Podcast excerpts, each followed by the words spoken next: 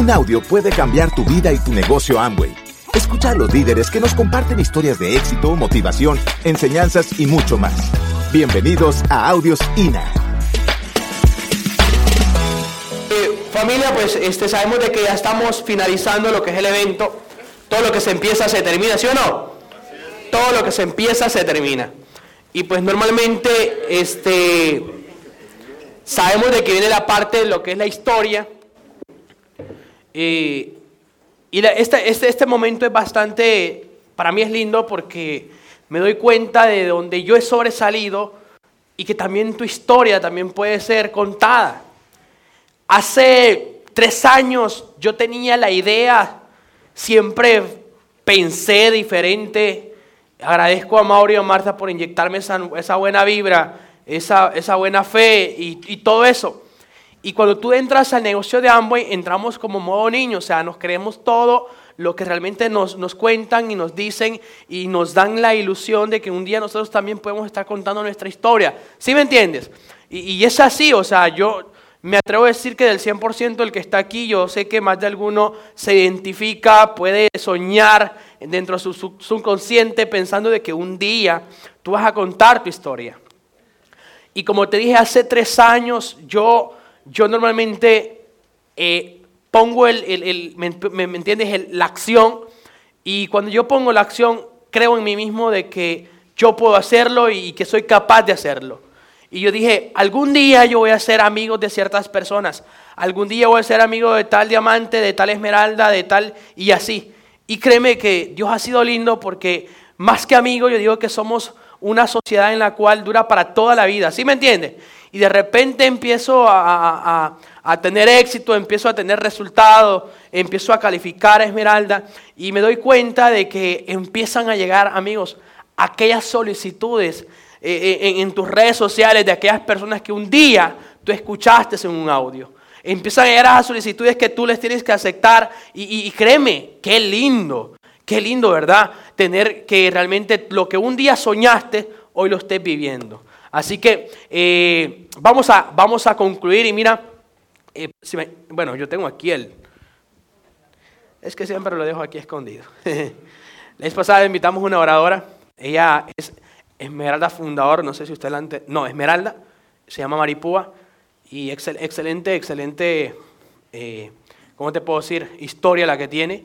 Y normalmente, pues, este, nosotros la tuvimos invitada y cuando preguntó por el puntero, ella lo llevaba aquí, escondido. Mira bien, ustedes, estuvimos en Scaret disfrutando algo maravilloso. Bueno, miren señores, Scaret es algo espectacular.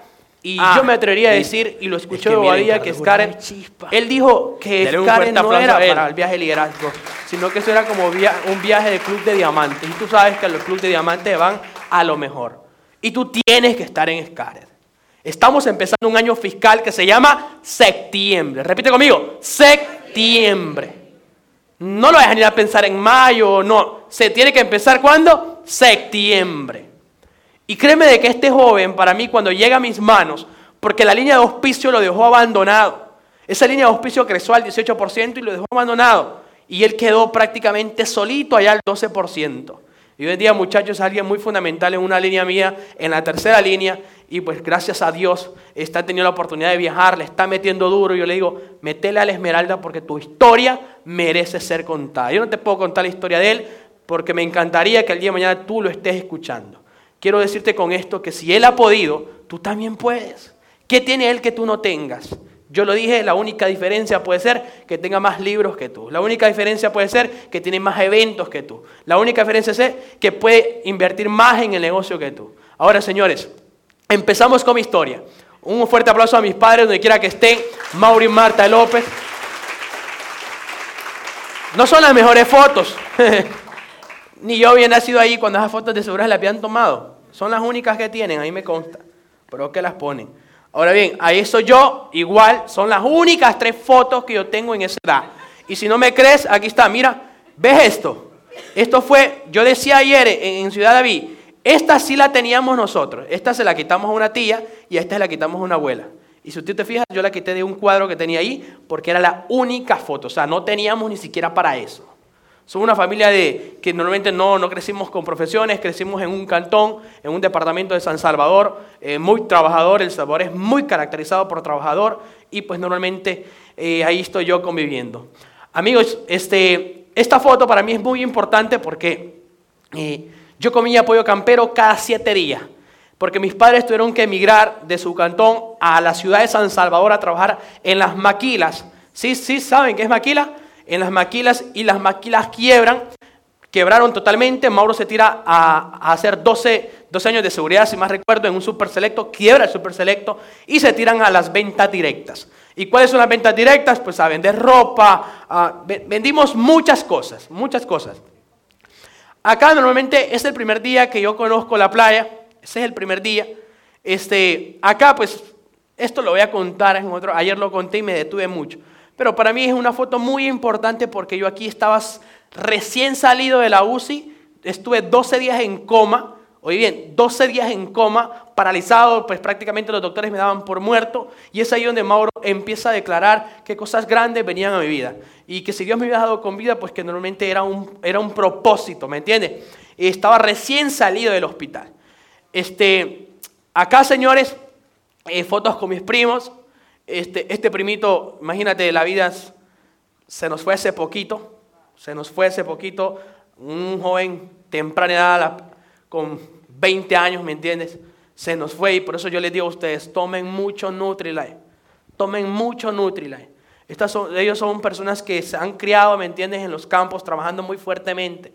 Y probablemente, pues tú sabes que hay enfermedades que si se detectan a tiempo, pues qué bueno, porque uno las puede combatir. Pero si son prácticamente ya está muy allá, es simplemente un milagro de Dios. Entonces acá, señores, un año después, si ustedes se fijan, ya había aumentado de peso, ¿sí o no? Se nota. Pobre profesor Alfa. ¿Quién se acuerda del profesor Alfa? Este día, Mauro negoció conmigo y me dijo, Carlos Mauro, bueno, si a vos te gusta la plata, entonces te vamos a poner el maletín de Amway. Ellos andaban en el negocio de ropa y yo andaba en el maletín de qué? De Amway. Desde los 13 años. Desde los 13 años yo me ganaba la vida.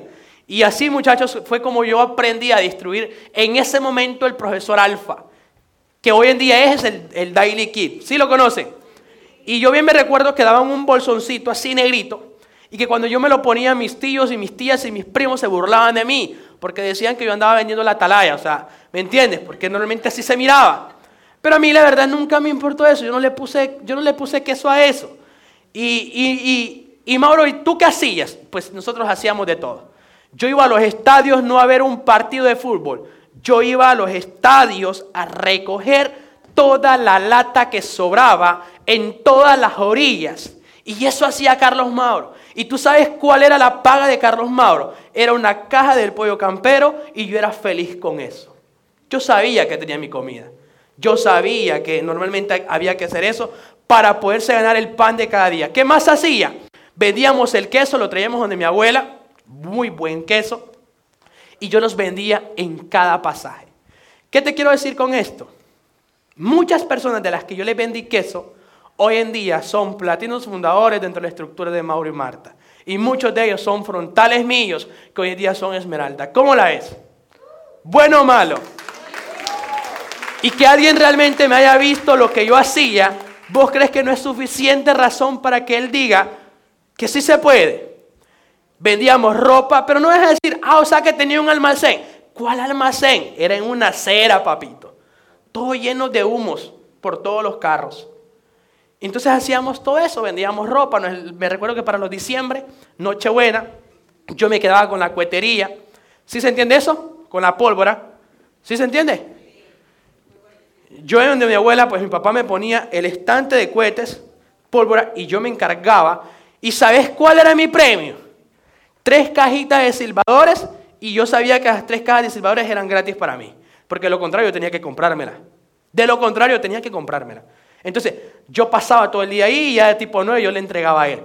¿Y sabes hasta cuánto a veces yo le iba a entregar? A veces le entregaba hasta 3.500 dólares solo en pólvora. Si algo que yo cuido de mi padre son las finanzas. Es más, le cuido siempre el bolsillo y siempre ando muy pendiente de las cosas, de cada movimiento que hace. ¿Sabes por qué? Porque al que, al que no le cuesta, ¿qué pasa? Se hace fiesta.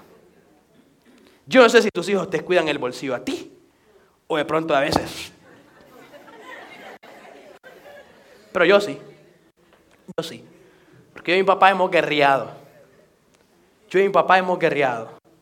Y para mí es el ser humano más espectacular que existe en el mundo. Para mí.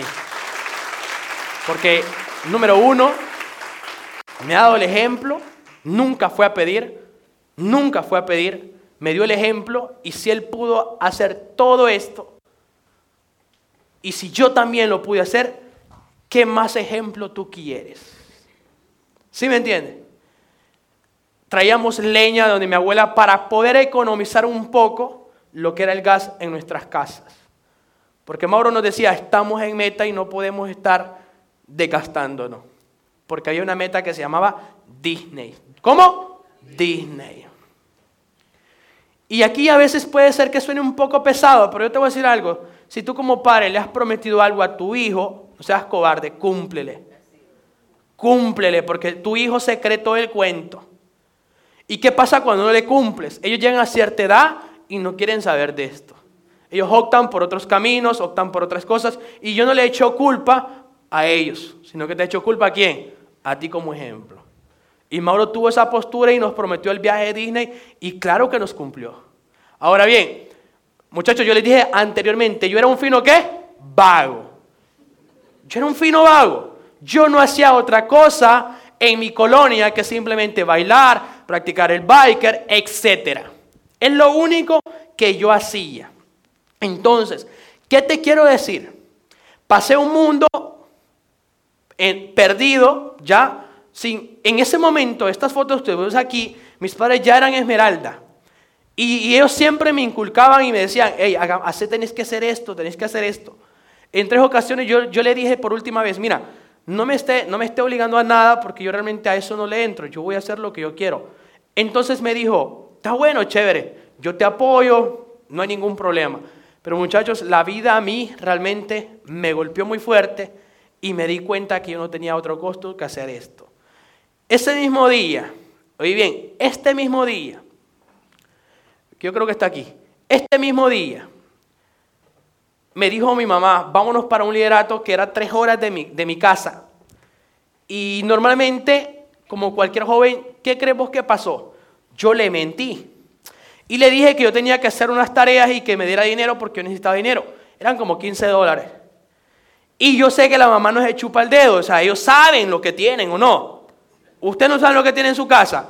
Ellas saben, mira, tal vez al viejo la podemos aplicar, pero a la mamá no, si son, que fueron nueve meses a andar dentro de ella. O sea, ellos nos conocen así literalmente.